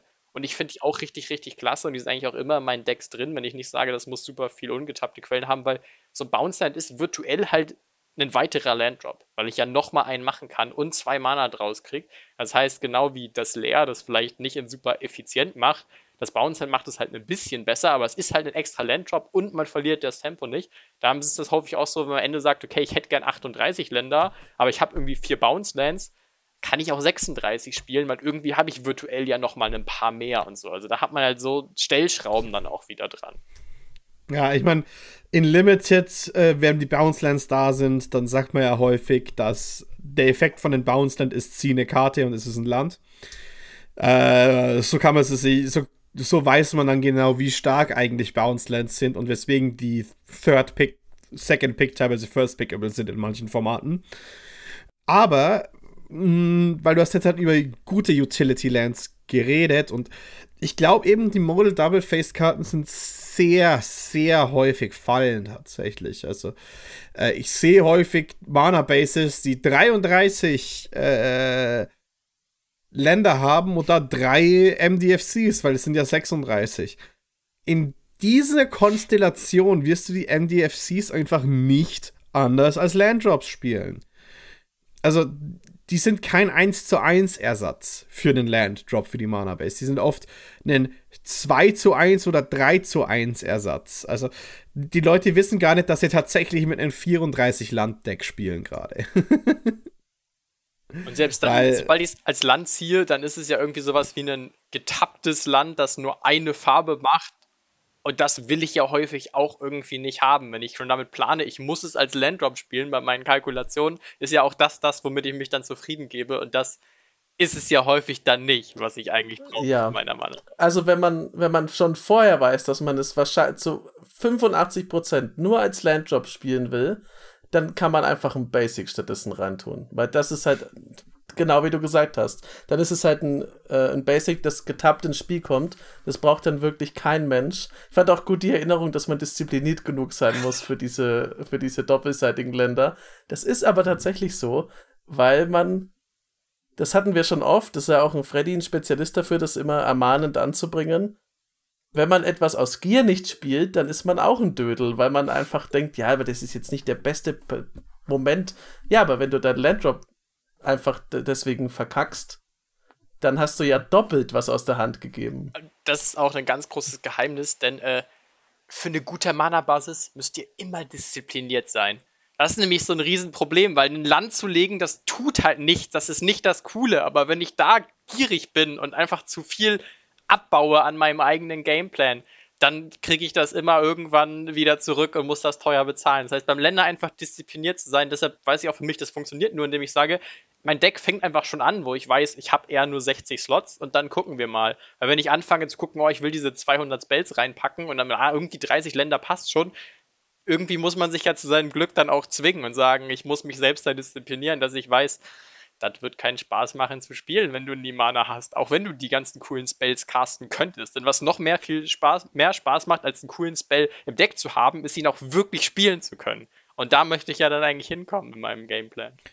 Ich meine, lust, lustig, dass wir überhaupt drüber nachdenken, wenn wir jetzt halt einfach mal 1v1 Magic vergleichen, die ja 24 bis 26 aus 60 Karten, also ein Agro-Deck hat oft 20 oder ist an den 18 teilweise Ländern, während halt Control Decks an die 26, 27 kratzen. Ähm, und wir haben ja genaue Prozentzahlen, weil wir ja aus 100 Karten spielen. Äh, 27 Länder sind über 45% eines Decks, was ein Control-Deck baut in 1v1-Standard, weil sie sich das, den Tempo-Loss nicht erlauben können. Denn mhm. 18 äh, 18 Länder sind was ja schon das krasseste ist an Agro, das möglich ist. Wahrscheinlich eher 20. 20 ist immer noch 33 Länder, was ein Agro-Deck hat in, in 1v1-Formaten. Und wir diskutieren, ob wir äh, ob, ob 35, 40 Prozent und geh bitte nicht auf die 33 Prozent runter. Weil wir den perfekten Play hinterherjagen, Freddy. Dem einen perfekten Moment, wo du dir denkst, 24 Länder und trotzdem gewonnen. Boom, jetzt kann ich aufhören mit Commander. Das, das ist dieser eine Moment, den wir alle am Horizont sehen, den wir haben wollen und dann können wir uns zur Ruhe setzen. Also ich glaube zumindest, dass das in uns innewohnende Goblin-Gehirn manchmal dann das Ruder übernimmt und sagt, ja, komm, arbeite auf diesen Moment hin. Er wird fantastisch, du wirst ihn nie erreichen. Vielleicht. Aber was ich zum Beispiel auch nochmal eine lustige Sache finde mit Decks, ich habe auch schon Mana-Basen benutzt, um aktiv das Power-Level des Decks ein bisschen nach unten zu regulieren, weil ich gesagt habe, das ist ein gutes Deck, das kriegt aber mit Absicht eine schlechte Mana-Basis, weil dann die Spielerfahrung einfach besser ist. Ich habe ein Five-Color-Joda-Deck, das einfach sagt, ich spiele Joda und wir spielen möglichst richtig dumme Sachen, so Ultimaten und Cascade-Shenanigans und so. Einfach so, wir machen so Züge, wo man denkt, eigentlich könnte jeder Zug, wenn Joda enttappt, kann es einfach so richtig vorbei sein aber ohne irgendwelche Kombos. Einfach so die schlimmsten teuren Spells überhaupt. Und dieses Deck ist einfach mit anderen Casual Decks, das kann einfach so. Das ist so risikobehaftet, weil entweder ist es so, es ist direkt vorbei, weil Joda zwei Spells gecastet hat, oder es passiert eine Weile nichts.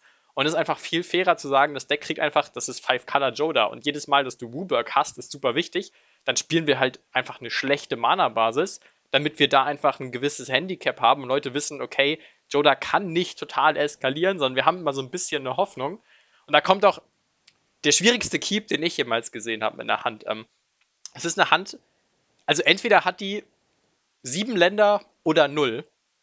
Sehr, sehr schwierig, je nachdem, was man top-deck. Es waren nämlich zwei dieser Rapture Spire Länder, wo man einen Mana zahlen muss, damit es im Spiel bleibt, und zwei Bounce Lands und dann irgendwie noch einen Signet und zwei richtig gute Spells. Das war so alles, was ich will, aber wenn ich kein Land top decke, habe ich null Länder. Wenn ich eins ziehe, habe ich plötzlich quasi sieben. Und es war so, oh, kann ich jetzt diesen Schrödingers Landbase spielen oder nicht? Was ist das für eine Hand? Kann man die geben? Total ich möchte an dieser Stelle kurz einhaken und äh, noch nur kurz festhalten für alle Welt, dass du zwar Leers nicht magst, aber sogar in einer schlechten Mana bis Rapture Spire spielen würdest du Bestie. Ja, ja, das, ist, äh, das ist, das ist äh, das ähm, komische Leer.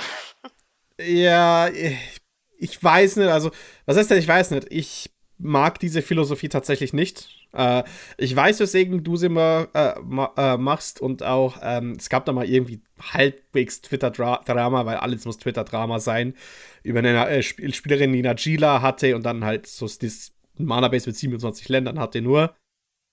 Und hm, ich glaube einfach, das erzeugt ein Spiel, das ich nicht spielen möchte, muss ich aktiv sagen, ein Deck zu nerven mit einer schwachen Mana-Base, weil klar, es kann mal nice sein, aber für mich ist es halt so ein Gimmick-Spiel und ähm, ich bin da nicht der größte Fan davon, muss ich mir jetzt halt direkt davon aussprechen, weil es erzeugt wahrscheinlich einfach ein Spiel, das ich, äh, oder ich, ich weiß auf gewisse Weise, dass das ein Spiel erzeugt, wo ich wo ich wahrscheinlich eher eine negativere Erfahrung habe, weil ich für ein anderes Spielerlebnis eigentlich Commander spiele. Also, ich fand's schön, ich dass du sagen. damit im Grunde einen Precon beschrieben hast. Ja, genau. Äh, weil, das war weil, so ist ein richtig schönes Deck, aber die Mana Base, die ist absichtlich scheiße. Und Temple of the False Gods war auch drin. Ja, ja genau, da würde ich jetzt sagen, wir haben schon recht lang über, über jetzt unterschiedliche Aspekte gesprochen. Da wir auch nicht wollen, dass unser Cutter 86 Stunden in der Nacht da sitzt, wir hatten noch über, vor, über Traps zu sprechen. Ich würde sagen, jeder von uns macht jetzt noch eine Trap und warum das eine Trap ist. Denn da kann man auch viel lernen. Und du wirst nicht gehen wollen, Anton, ohne Temple of the False Gods erwähnt zu haben, denn äh, nee, das, es ist ja eine fantastische Karte. Das ist, das ist der, der nächste Punkt. Der erste Punkt ist, Leute, spielt zwei Länder mehr. Und der zweite Punkt ist, spielt nicht Temple of the False God, weil ihr könnt euch selbst damit nicht vertrauen. Das Problem ist ja an Tempel, es ist einfach so, es ist ja ein Land, das einen extra Mana macht. So, Ancient Tomb ist richtig gut, schön und gut. Ja, okay, Tempel kann das nicht im Early Game, sondern erst ab Turn 5. außer ich habe gerammt auf Länderbasis. Aber dann ist es schon guter Value. Das Riesenproblem ist aber halt, damit Tempel wirklich funktionieren kann, müsst ihr diese Landdrops auch machen. Und es ist nur ein Landdrop, wenn ihr sagen könnt, ich krieg wirklich immer meine vier anderen Landdrops hin, sonst ist das nie ein Land rein. Das ist einfach eine tote Karte, die nichts macht. Die könnt ihr an irgendeinen Effekt diskarten. Schmeißt den in euer Blatt-Token rein, füttert den an die Vampire. Da kann der Tempel irgendwie hin. Aber da sind wir wieder bei dem, also wenn ich nicht mit dem Tempel nicht meine 40 Länder Mana-Basis habe, dann weiß ich auch nicht, wie dieser jemals irgendwas tun wird. Und das ist halt das Ding. Wenn ihr eine Mana-Basis baut, die wirklich viele Landdrops trifft, dann könnt ihr Tempel spielen als Utility Ramp Piece. Aber wenn ihr eh schon dabei seid, so zu gucken, ah, schaffe ich 36 oder sind 34, okay, lasst die Finger davon, weil ihr werdet nicht glücklich damit werden. Temple macht einfach dann die ganzen Probleme eurer Mana-Basis nur noch viel schlimmer und es ist überhaupt eine Option, wenn die Mana-Basis schon super konsistent ist, weil sonst ist es einfach eine Karte, es macht einfach keinen Spaß, dieses farblose Land zu haben, was nicht für Mana tappt. Ja, und außerdem, Du hast, du hast eh gerade eine Lüge erwähnt. Temple of the False Gods ist kein Land. Es steht zwar Land drauf, es, tu, es tut so, als wäre es ein Land. Es ist aber eigentlich ein Zero-Mana-Spell und in der Runde, wo du ihn castest, darfst du keinen Land-Drop machen. Fair, fair. Es ist ein sehr ja. komisches Rampiece. Auch da ist wieder schön. Also all, all deine Erklärungen und da musst du einfach in diese Precon-Mana-Bases reinschauen, wo also nach deiner nach deiner Logik Temple of the False God niemals ein Land ist. Ah ja, ich habe von dem in meiner Landkiste unendlich viele, glaube ich. Aus allen möglichen Precons halt. Ja, ich, Und es ich habe immer raus. Ich habe davon hm? auch so einen Stapel rumliegen mit irgendwie zwölf Stück oder so, weil ich habe den früher immer in Decks gepackt und dann später immer wieder gecuttet, weil ich gemerkt habe, der macht nicht, was ich will. Ich glaube, ich habe ihn jetzt irgendwie ein oder zwei Decks. Ein Deck ist halt ein monogrünes Ramp-Deck, das sagt, ich habe immer ganz viel Mana. Dann ist es halt ein Ramp-Piece. Wie du ja auch sagst, Freddy ist eigentlich so ein komischer Null-Mana-Ramp-Stein, der dein Landdrop ersetzt. Und er ist auch in meinem Lieblingsdeck, was irgendwie auch sehr lustig ist. Einfach weil mein Grenzo-Deck das spielt irgendwie 43 Länder, meine ich, weil es auch jedes legale Fetchland in den Farben spielt, weil es für Grenzo versucht zu finden und Länder aus dem Deck rauszuziehen, so gut es geht. Und ja, Finning macht häufig nichts, aber wenn ihr 20 Mal gefinnt habt, passiert schon irgendwie langsam was. Und das Deck ist halt, das Deck ist einfach nicht playable, wenn man nicht seinen fünften Landdrop macht. Das ist voller Six-Drops und fetter Kreaturen und Grenzo ist ein super Mana-Sink. Ich kann immer einfach Karten flippen und vielleicht Kreaturen treffen. Und das Deck spielt einfach 43 Länder, da ist so ein Tempel einfach, da hat der viel Upside. Aber da ist halt auch so, höhere Landcounts habe ich eigentlich nirgendwo. Dann lohnt sich das einfach nicht, wenn man irgendwie so in seinen 38 ist. So, ah, so ein Tempel, lassen wir lieber. Machen wir einfach nicht. Ich glaube, mit dem Temple of the False God muss einfach jeder, auch der gerade neu einsteigt in Commander, mal seine eigenen schlechten Erfahrungen gemacht haben. Das, äh, die werden kommen, die werden unter Garantie kommen, die schlechten Erfahrungen mit Temple of the False Gods.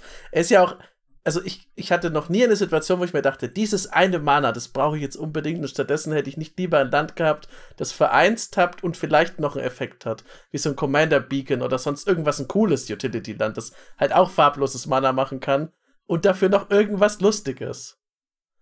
Ähm, aber ja, wie gesagt, ich glaube, dass jeder sollte mal seine eigene, sollte den falschen, die falsche Gottheit mal selber angebetet haben, um dann im großen Chor der Enttäuschten mitsingen zu können. Freddy, hast du eine Falle? Ja, ähm, und ich weiß, was auf die Show Notes sagen, zu viele Painlands, aber damit gehe ich gar nicht mit. Also ich gehe nicht mit den originalen Painlands mit, die entweder für Mana tappen oder für Colorless tappen. Ich gehe aber als Falle mit City of Brass Mana Reflection weg. Länder, die ich nicht oder ich immer bezahlen muss zum Tappen, außer es ist Ancient Tomb, weil Ancient Tomb ist broken. Ähm also so wir sehen ja Mana Conference, City of Brass, die ganzen Sachen, die so, mach jede Farbe, aber zahl immer ein Leben. Immer ein Leben. Die Möglichkeit, dass ich es nicht ausschalten kann, weil diese Länder ähm, haben das Problem, dass ja, sie fixen dich am Anfang, die sehen so gut aus und irgendwann kannst du sie kaum mehr verwenden.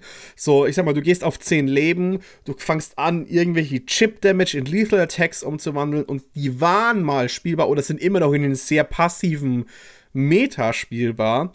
Aber ich glaube, das passive Meta ist langsam auch ein bisschen weniger aktiv. Die Leute wissen, dass sie mehr aus Algo rausziehen können. Die Leute wissen, wie sie mehr mit Combat Damage äh, tatsächlich Werte rausziehen. Leute spielen auch besser tatsächlich damit, so dass diese tatsächlich einen mittlerweile sehr starken Negativeffekt hab, haben. Und ich, ich mag die originalen Play Painlands immer noch sehr, vor allem in Two-Colored Decks. Ähm, aber vor allem diese Du musst zahlen. Der neue Mount Doom der, der nur für Schwarz und Rot tappt. Es ist einfach zu viel Schaden, der sich anhäuft. Und ich sag mal, es, ja. wenn ihr zwei davon im Deck habt oder drei und zusätzlich die alten Painlands, dann da, da, da, dann bringt euch jegliche Control-Aspekte nichts, ihr zerstört euch nur selbst. Und es ist ja auch mhm. an dem Punkt, also lustigerweise ist ja so ein bisschen das Gegenteil von Tempel. Tempel macht am Anfang ganz lange gar nichts, dann ist es irgendwie okay oder gut und die, diese Länder machen am Anfang richtig viel und dann irgendwann machen sie halt gar nichts, weil ich kann nicht mehr das Leben dafür zahlen. Ich will es einfach nicht mehr tun. Und das ist ja auch das Ding. Der Punkt, wo ich das Leben nicht mehr zahlen kann, da sind sie ja dann wahrscheinlich auch eine ganze Weile im Spiel gewesen. Wenn ich acht Turns diese Dinger benutze, habe ich so acht Schaden gemacht. Wenn ich zwei davon habe, vielleicht so zwölf Schaden oder so irgendwie. Und umso länger sie im Spiel bleiben, umso schlimmer sind sie. Und die Spiele, wo sie dann halt wirklich schlimm werden, sind ja auch die Spiele, da hätte ich halt einfach ein anderes Land haben können. Weil wenn mein Spiel irgendwie acht bis zehn Züge geht, kann ich halt auch so ein getapptes Five-Color-Land spielen. Da ist es dann gar nicht so ja. wichtig, dass ich die, das Fixing Early habe. Weil diese ja. Games, wo sie wirklich wehtun, da tut es halt auch ein anderes Land. Und die sind halt nur wirklich dann gut in den Metas, die eh wirklich schnell sind, wo ich sage, der Schaden ist nie wichtig und ich brauche unbedingt die Farben. Und sobald es ein bisschen entspannter ist, habe ich es ja auch gar nicht nötig, einfach diese ungetappte Quelle mit meinem Leben zu bezahlen. Ja, und, ja. und die alten, die alten Painlands sind halt im Late Game halt colorless. Nicht das Optimale, aber sie ja, fallen cool. weniger stark ab. Und Ancient Tomb ist einfach dumm. Ja, das auch eine coole Karte, das, das legendäre Ancient Tomb und Haidake, auch eine coole Karte. Es ist ein getapptes Ancient Tomb, aber man darf das Mana nur in legendäre Spells stecken. Was einfach ein weiteres Ancient Tomb, wenn ich genug Legends habe oder irgendwie einen farblosen Commander, den ich immer damit bezahlen kann, ist quasi eine weitere Free Commander Text jedes Mal. Das war auch eine tolle Start dann. Ich hatte einen Absa ich habe ein Absan Legend Deck, das nur Legendary Spells spielt. Und da war meine Starthand ähm, Untai Azusa und fünf Länder. Und das war einfach ein Instant Keep, weil plötzlich habe ich irgendwie Turn 3, 8 Mana und irgendwas werde ich schon top decken. Ich hatte auch Partner Commander, das heißt, ich habe eh schon zwei Spells und einfach Turn 2 Azusa legen mit einem Haufen Landdrops hinterher war so, ja gut, das ist doch ein spielbares Spiel. Gucken wir mal, was passiert, wenn man plötzlich Turn 3, 8 Mana hat. Ich habe, ich glaube, wir haben schon mal in der Folge drüber gesprochen, über meine Falle, über den wundervollen Reflecting Pool. Ich habe genau einen davon und ich, äh, ich, werde, ich werde jedes Mal von Reflecting Pool enttäuscht, obwohl ich weiß, dass er mich enttäuschen wird, weil Reflecting Pool ist auch so für mich eine Karte, der funktioniert bestens, wenn du bereits eine funktionierende Mana-Base eine Mana -Base hast. Wenn du keine funktionierende Mana-Base hast, ist der Reflecting Pool das blödeste Land, über das ich mich stundenlang aufregen könnte. Da macht es nämlich nichts, da macht es, das fixt dein Mana ja nicht. Das sitzt dann einfach nur so rum und sagt, ja gut, ich bin jetzt nochmal ein farbiges Pip, aber dein größtes Problem löse ich nicht. Ich sitze hier nur so und tue so, als ob ich das lösen könnte. Und das ist so für mich ein klassisches Fallenland, weil man erstmal ist es so, ja, das kann für alles tappen, was die anderen Länder auch können. Ja, und wenn deine, wenn dir genau die eine Quelle fehlt für die letzte Farbe, was kann dein Reflecting Pool dir machen? Nichts. Dann lacht's dich einfach aus, während es da sitzt. Und ich finde, für so ein teures Land, also jetzt mal für Money, hat es für mich immer, also öfter viel Bad-Momente, als ich einfach nur ein scheiß Basic zu spielen. Ich bin auch, ich weiß auch gerade gar nicht in welchem. Ich glaube, es liegt in irgendeinem Deck rum. Und ich weiß nicht mehr in welchem. Und ich bin auch nicht so traurig, dass ich es gerade nicht aktuell wüsste, wo der Reflecting Pool ist. Er ist verschollen und das ist auch gut so. ja, der ist auf irgendeiner Expedition äh, zum Tempel der falschen Gottheit, ist er ja. verschollen gegangen.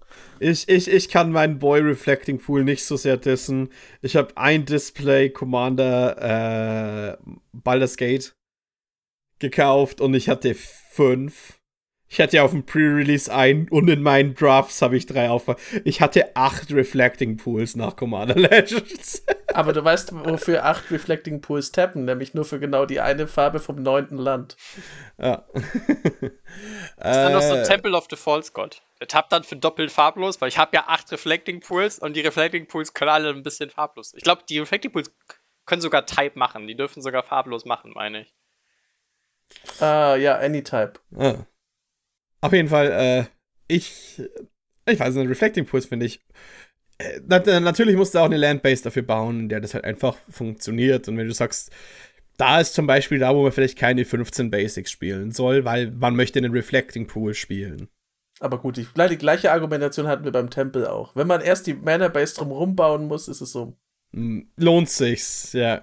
Das wäre jetzt ja. auch so mein also mein Rat für Leute zum Mana-Basen bauen. Überlegt euch, wie viel Mana brauche ich wirklich, was ist die Curve meines Decks und setzt euch dann schon am Anfang an, da will ich ungefähr hin an Ländern. Dann guckt euch so ein bisschen an, was habe ich für Möglichkeiten, so ein bisschen zu schummeln, wenn ich sage, ich habe sehr viel günstigen Card Draw. Ich habe Länder, die virtuell mehr Landdrops geben. Ich habe andere Karten, wie, das Crucible, was du meinst, Freddy, das virtuell einfach mehr Landdrops macht. Dann kann ich so ein bisschen vielleicht runtergehen dann sowas wie, habe ich Model-Double-Face-Karten, die ich als Spells zähle, dann kann ich vielleicht auch nochmal ein Land rausnehmen, wenn ich zwei, drei Model-Double-Face-Karten habe. Und dann guckt euch aber auch auf jeden Fall an, welche Farben hätte ich gerne, kann ich Länder reinpacken, die mir möglichst viele farbige Quellen geben. Und wenn ihr da dann zufrieden seid, wo sind jetzt meine farbigen Quellen, dann könnt ihr gucken, wie viel Platz ist denn jetzt noch in meinen Landslots für viele Basics und für Utility-Länder. Und wirklich Utility-Länder sind richtig cool, man kann so viel machen. Basics sind einfach solid, damit macht ihr nichts falsch. Und überlegt euch einfach, welche Anforderungen habt ihr an euer Mana, was braucht ihr quasi, um glücklich zu werden beim Spielen dann mit euren Spells und geht da nicht runter, weil wenn ihr schon vorher das als euer Minimum definiert, das brauche ich, damit ich klarkomme, dann müsst ihr da diszipliniert sein. Das ist so das letzte Ding. Und der Rest ist dann immer so ein bisschen eine Prise Erfahrung, ein bisschen Glück und so ein bisschen auch einfach Mojo und Feeling, wo landen jetzt meine Mana, dann passt es irgendwie. Das ist einfach, darum ist es auch sehr schwierig, einer Person explizit Ratschläge für genau ihren Spielstil und ihre Decks zu geben. Das muss irgendwie dann einfach so stimmen von dem, was man irgendwie macht. Und da ist halt jede Person irgendwie anders und auch alle Decks und auch alle Metas, in denen man sich bewegt. Und das ist einfach, ja. ja. Hm. Mana ist ein sehr spannendes Thema, ist super wichtig, aber kann auch super schwierig sein. So, wie mein Videofeed heute. Es hat so seine Licht- und Schattenseiten jetzt so langsam im Verlauf des Einstiegs in das. Ja, und ich glaube, damit sehen wir auch schon ein bisschen, wie es mit der Nachtruhe demnächst äh, wird. Ähm, ich glaube, damit haben wir es. Auf Twitter findet ihr uns unter Commander äh, Commander EDH-Kompass. Nein! Jochen, ich ha, es getan! Ha! Nein. Fantastisch. Moment, uh, ist es Fritz schon mal passiert? Ich weiß es nicht, aber ist es mir passiert. Aber okay, einer mehr, perfekt. Äh, EDH-Kompass. Und unser Gast findet ihr als All Hail Bolas. Und er hat ja vielleicht noch eine Karte der Woche dabei. Ich habe eine Karte der Woche und nach allem, was ihr jetzt gehört habt, Mana ist wichtig, Ramp ist wichtig, aber nicht auf Kosten von Mana. Landdrops sind gut. Es gibt so eine sehr unauffällige Karte aus oh, irgendeinem, ich glaube, irgendein Commander, Draftiges, was auch immer Set war das. Es gibt den Planar Atlas. Das ist ein 2-Mana-Mana-Stein, der macht farbloses Mana, der kommt getappt aber wenn er ins Spiel kommt, könnt ihr die obersten vier Karten angucken. Wenn ihr es macht, dürft ihr ein Land davon zeigen und aufs Deck legen. Es ist in 2 Mana Rampiece, das ist immer noch relativ flott. Das hilft euch. Es fixt keine Karten, aber da hängt auch virtuell nochmal ein Landdrop mit dran. Das heißt, das ist so eine Karte, es ist ein Rampiece und es kann aber auch nochmal eure Mana-Basis einfach verbessern, indem ihr sagt, ich habe nochmal ein Land gefunden aus meinen obersten paar Karten. Und diese Optionen einfach zu haben, Karten, die irgendwie Länder auf euer Deck legen, wenn ihr das braucht, oder einfach Länder auf die Hand finden, das kann super viel tun. Und das zum Beispiel in seinem Ramp verstecken können. Wir cutten nicht Länder für Ramp, wir spielen einfach Ramp, der auch Länder findet und machen einfach beides. Es hat quasi Landscry, der Planner Atlas. ja. Ich meine, der ist an ich sich schon eigentlich ganz cool. Ich glaube, der war in Jumpstart ja, der, ich habe gerade geguckt, Jumpstart 2022. Äh, äh, ja, ich, ich, ich bin aber hier ehrlich, ähm, zwei Mana, Mana Ramp Pieces spiele ich meistens genau, dass sie nicht getappt werden und nicht auf vier kommen. äh, meistens möchte ich dann schon auf meine drei Mana Ramp Pieces gehen, die mir mehr Utility geben, wenn sie getappt kommen. Ist halt einfach eine persönliche Geschmackssache, wie ich Mana Bases und Mana Ramp aufbaue. Ja. Ich, ich habe ein ganz subjektives Ding damit. Ich mag auch Tutoren nicht, die mir das oben drauflegen. Natürlich ist es, äh, eigentlich ist es schlau, zu wissen, was man als nächstes zieht. Mich nervt es immer, weil irgendwie, ja, ich möchte diese Karte unbedingt haben, dann ziehe ich sie und dann habe ich ist es halt passiert und irgendwie war es trotzdem nicht so, nicht so berauschend, wie ich dachte. Ähm, der Goblin in mir möchte irgendwie nicht wissen, was da ist. Der möchte es einfach ziehen, sich entweder aufregen oder freuen. Ähm, was mich vermutlich zu einem schlechteren Commander-Spieler macht, als ich sein könnte. Aber so ist es eben. Und ich guck mal, ich, ich weiß, ich glaube, ich habe den nicht. Vielleicht hole ich mir mal ein Exemplar davon und probiere das aus. Ich glaube, ich, glaub, ich habe selber auch nur einen. Das ist halt, also so eine Karte, die liest sich nicht besonders stark, die ist auch nicht super flashy, aber ich glaube, sie kann einem einfach so häufig den Tag erleichtern, weil man dann doch in seinem Ramp einfach nochmal den Landdrop hat, wenn man ihn wirklich braucht. Ich glaube, das ist so ein, so, das ist so der, das First Aid Kit für so eine Mana-Basis, slappt einfach solche Dinge da so rein, die einfach von allem so ein bisschen können. Die können mal ein Landdrop sein, die machen ein bisschen Mana, die helfen mit irgendwie sowas. Das kann schon mal sehr viele Schmerzen lindern in so Fällen. Weißt du, weil ich, ich glaube, ich, ich probiere den mal aus und er wird mein Herz erobern unter einer Bedingung, wenn ich damit ein Leer finde und oh. oben drauflegen kann. Das ist, glaube ich, ein Deal, den wir machen können mit dem Planer Atlas und den Göttern. Wenn er ein Leer offenbart und ich kann dann dieses Leer kriegen, dann freue ich mich. Das heißt, dann benutze ich ihn auch öfter. Wenn du damit nach dem Land suchst, dann möchtest du leer ausgehen. Genau. Vielen Dank für dieses schöne Schluss. Ciao. Tschüss. Ciao.